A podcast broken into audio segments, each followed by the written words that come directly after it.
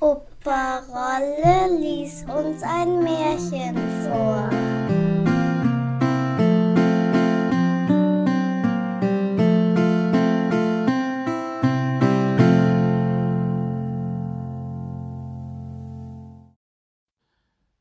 Die Nixe im Teich Es war einmal ein Müller, der führte mit seiner Frau ein vergnügtes Leben.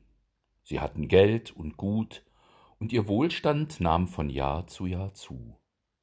Aber Unglück kommt über Nacht. Wie ihr Reichtum gewachsen war, so schwand er von Jahr zu Jahr wieder hin. Und zuletzt konnte der Müller kaum noch die Mühle, in der er saß, sein Eigentum nennen.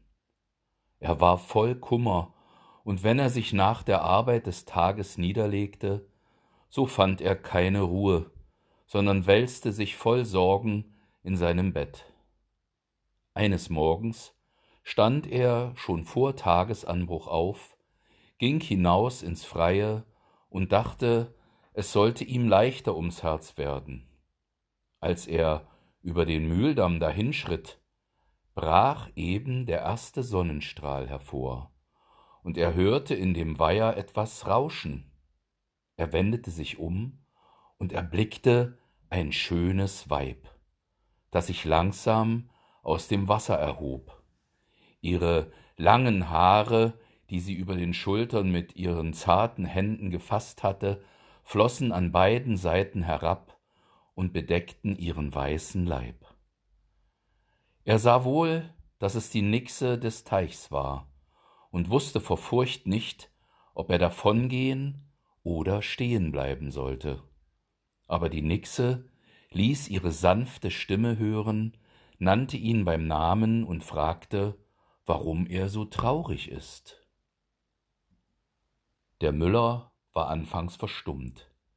Als er sie aber so freundlich sprechen hörte, fasste er sich ein Herz und erzählte ihr, dass er sonst in Glück und Reichtum gelebt hätte, aber jetzt so arm wäre, dass er sich nicht zu raten wüsste. Sei ruhig, antwortete die Nixe, ich will dich reich und glücklich machen, glücklicher als du je gewesen bist. Nur musst du mir versprechen, dass du mir geben willst, was eben in deinem Hause jung geworden ist. Hm, was kann das anderes sein? dachte der Müller als ein junger Hund oder ein junges Kätzchen, und sagte ihr zu. Die Nixe stieg wieder in das Wasser hinab, und er eilte getröstet und guten Mutes nach seiner Mühle. Noch hatte er sie nicht erreicht, da trat die Magd aus der Haustüre und rief ihm zu, er solle sich freuen, seine Frau hätte ihm einen kleinen Knaben geboren. Der Müller stand wie vom Blitz gerührt, er sah wohl, dass die tückische Nixe das gewusst und ihn betrogen hatte. Mit gesenktem Haupt trat er zu dem Bett seiner Frau, und als sie ihn fragte, Warum freust du dich nicht über unseren schönen Knaben?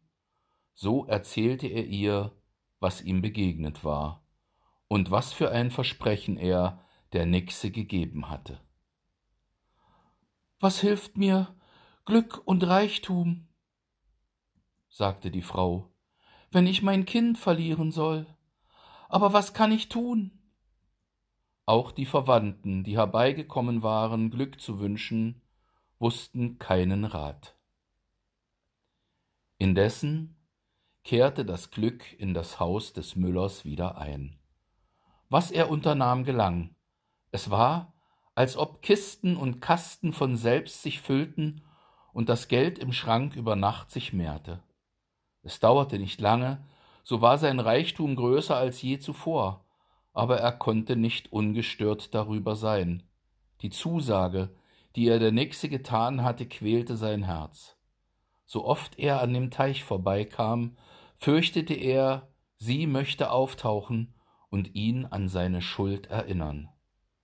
Den Knaben selbst ließ er nicht in die Nähe des Wassers. Hüte dich, sagte er, Wenn du das Wasser berührst, so kommt eine Hand heraus, hascht dich und zieht dich ins Wasser hinab. Doch als Jahr auf Jahr verging und die Nixe sich nicht wieder zeigte, so fing der Müller an, sich zu beruhigen. Der Knabe wuchs zu einem Jüngling heran und kam bei einem Jäger in die Lehre. Als er ausgelernt hatte und ein tüchtiger Jäger geworden war, nahm ihn der Herr des Dorfes in seine Dienste. In dem Dorf war ein schönes und treues Mädchen, das gefiel dem Jäger, und als sein Herr das bemerkte, schenkte er ihm ein kleines Haus. Die beiden hielten Hochzeit, lebten ruhig und glücklich und liebten sich von Herzen. Einstmals verfolgte der Jäger ein Reh. Als das Tier aus dem Wald in das Feld abbog, setzte er ihm nach und streckte es endlich mit einem Schuss nieder. Er bemerkte nicht, dass er sich in der Nähe des gefährlichen Sees befand, und ging, nachdem er das Tier ausgeweidet hatte, zu dem Wasser, um seine mit Blut befleckten Hände zu waschen. Kaum aber hatte er sie hineingetaucht, als die Nixe emporstieg, lachend, mit ihren nassen Armen ihn umschlang und so schnell hinabzog, dass die Wellen über ihm zusammenschlugen.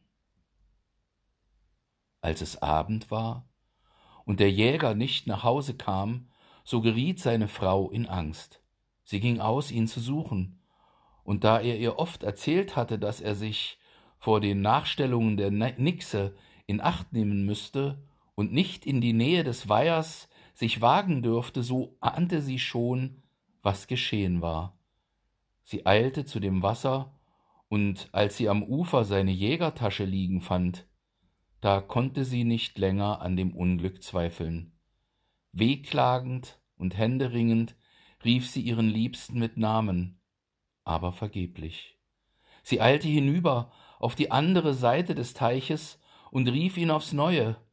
Sie schalt die Nixe mit harten Worten, aber keine Antwort erfolgte. Der Spiegel des Wassers blieb ruhig. Nur das halbe Gesicht des Mondes blickte unbeweglich zu ihr herauf. Die arme Frau verließ den Teich nicht, mit schnellen Schritten, ohne Rast und Ruh, umkreiste sie ihn immer von neuem, manchmal still, manchmal einen heftigen Schrei ausstoßend, manchmal in leisem Wimmern. Endlich waren ihre Kräfte zu Ende. Sie sank zur Erde nieder und verfiel in einen tiefen Schlaf. Bald überkam sie ein Traum. Sie stieg zwischen großen Felsblöcken angstvoll aufwärts, Dornen und Ranken hakten sich an ihre Füße, der Regen schlug ihr ins Gesicht und der Wind zauste ihr langes Haar. Als sie die Anhöhe erreicht hatte, bot sich ein ganz anderer Anblick dar. Der Himmel war blau, die Luft mild, der Boden senkte sich sanft hinab, und auf einer grünen, bunt beblümten Wiese stand eine reinliche Hütte. Sie ging darauf zu und öffnete die Türe. Da saß eine Alte mit weißen Haaren, die ihr freundlich winkte. In dem Augenblick erwachte die arme Frau. Der Tag war schon angebrochen. Und sie entschloss sich gleich, dem Traum Folge zu leisten. Sie stieg mühsam den Berg hinauf, und es war alles so, wie sie es in der Nacht geträumt hatte. Die Alte empfing sie freundlich und zeigte ihr einen Stuhl, auf den sie sich setzen sollte. Du musst ein Unglück erlebt haben, sagte sie, weil du meine einsame Hütte aufsuchst. Die Frau erzählte ihr unter Tränen, was ihr begegnet war. Tröste dich, sagte die Alte, ich will dir helfen. Du hast einen goldenen Kamm. Harre, bis der Vollmond aufgestiegen ist, dann gehe zu dem Teich, setze dich am Rand nieder und streichel dein langes schwarzes Haar mit diesem Kamm. Wenn du aber fertig bist, so lege ihn am Ufer nieder, und du wirst sehen, was geschieht. Die Frau kehrte zurück, aber die Zeit bis zum Vollmond verstrich ihr langsam. Endlich erschien die leuchtende Scheibe am Himmel, da ging sie hinaus an den Weiher, setzte sich nieder und kämmte ihre langen schwarzen Haare mit dem goldenen Kamm, und als sie fertig war, legte sie ihn an den Rand des Wassers nieder. Nicht lange, so brauste es aus der Tiefe, eine Welle erhob sich, rollte an das Ufer und führte den Kamm mit sich fort. Es dauerte nicht lang, als der Kamm nötig hatte, auf den Grund zu sinken, so teilte sich der Wasserspiegel und der Kopf des Jägers stieg in die Höhe. Er sprach nicht, schaute aber seine Frau mit traurigen Blicken an. In demselben Augenblick kam eine zweite Welle herangerauscht und bedeckte das Haupt des Mannes. Alles war wieder verschwunden. Der Teich lag so ruhig wie zuvor, und nur das Gesicht des Vollmondes glänzte darauf. Trostlos kehrte die Frau zurück, doch der Traum zeigte ihr die Hütte der Alten.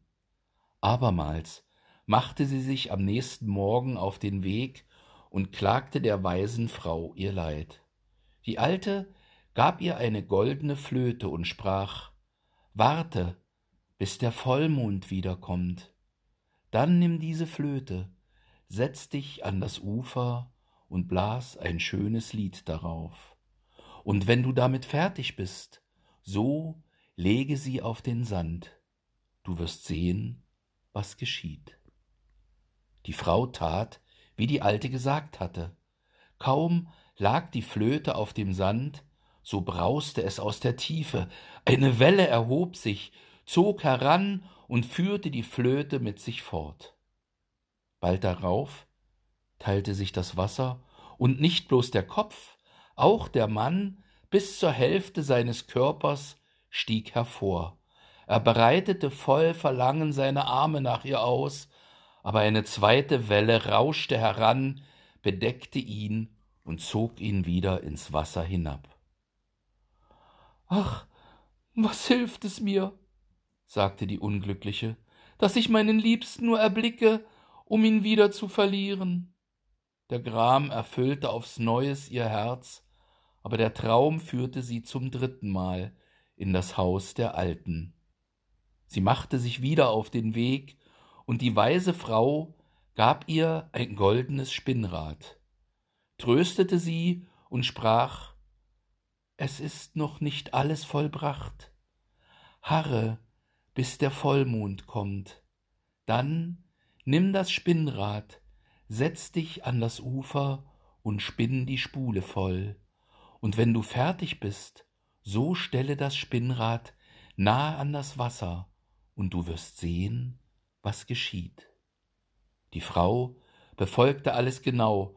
Sobald der Vollmond sich zeigte, trug sie das goldene Spinnrad an das Ufer und spann emsig, bis der Flachs zu Ende und die Spule mit dem Faden ganz angefüllt war. Kaum aber stand das Rad am Ufer, so brauste es noch heftiger als sonst in der Tiefe des Wassers, eine mächtige Welle eilte herbei und trug das Spinnrad mit sich fort. Alsbald stieg mit einem Wasserstrahl der Kopf und der ganze Körper ihres Mannes in die Höhe. Schnell sprang er ans Ufer, fasste seine Frau an der Hand und entfloh. Aber kaum hatten sie sich eine kleine Strecke entfernt, so erhob sich mit entsetzlichem Brausen der ganze Teich und strömte mit reißender Gewalt in das weite Feld hinein. Schon sahen die Fliehenden ihren Tod vor Augen, da rief die Frau ihrer Angst die Hilfe der Alten an, und in dem Augenblick waren sie verwandelt, sie in eine Kröte und er in einen Frosch. Die Flut, die sie erreicht hatte, konnte sie nicht töten, aber sie riß sie beide voneinander und führte sie weit weg in andere Welten. Als das Wasser sich verlaufen hatte und beide wieder den trockenen Boden berührten, So kam ihre menschliche Gestalt zurück. Aber keiner wusste, wo das andere geblieben war. Sie befanden sich unter fremden Menschen, die ihre Heimat nicht kannten. Hohe Berge und tiefe Täler lagen zwischen ihnen. Um sich das Leben zu erhalten, mussten beide die Schafe hüten. Sie trieben lange Jahre ihre Herden durch Feld und Wald und waren voll Trauer und Sehnsucht. Als wieder einmal der Frühling aus der Erde hervorgebrochen war, zogen beide an einem Tag mit ihren Herden aus, und der Zufall wollte, dass sie einander entgegenzogen. Er erblickte an einem fernen Bergeshang eine Herde und trieb seine Schafe nach der Gegend hin. Sie kamen in einem Tal zusammen, aber Sie erkannten sich nicht mehr. Doch freuten sie sich, dass sie nicht mehr so einsam waren. Von nun an trieben sie jeden Tag ihre Herde nebeneinander. Sie sprachen nicht viel, aber sie fühlten sich getröstet. Eines Abends, als der Vollmond am Himmel schien und die Schafe schon ruhten, holte der Schäfer die Flöte aus seiner Tasche und blies ein schönes, aber trauriges Lied. Als er fertig war, bemerkte er, dass die Schäferin bitterlich weinte. Warum weinst du? fragte er. Ach, antwortete sie, so schien auch der Vollmond, als ich zum letzten Mal dieses Lied auf der Flöte blies und das Haupt meines Liebsten aus dem Wasser hervorkam. Er sah sie an, und es war ihm, als fiele eine Decke von den Augen. Er erkannte seine liebste Frau, und als sie ihn anschaute und der Mond auf sein Gesicht schien, erkannte auch sie ihn. Sie umarmten und küssten sich, und ob sie glückselig waren, braucht keiner zu fragen. Wenn sie nicht gestorben sind, dann leben sie noch heute.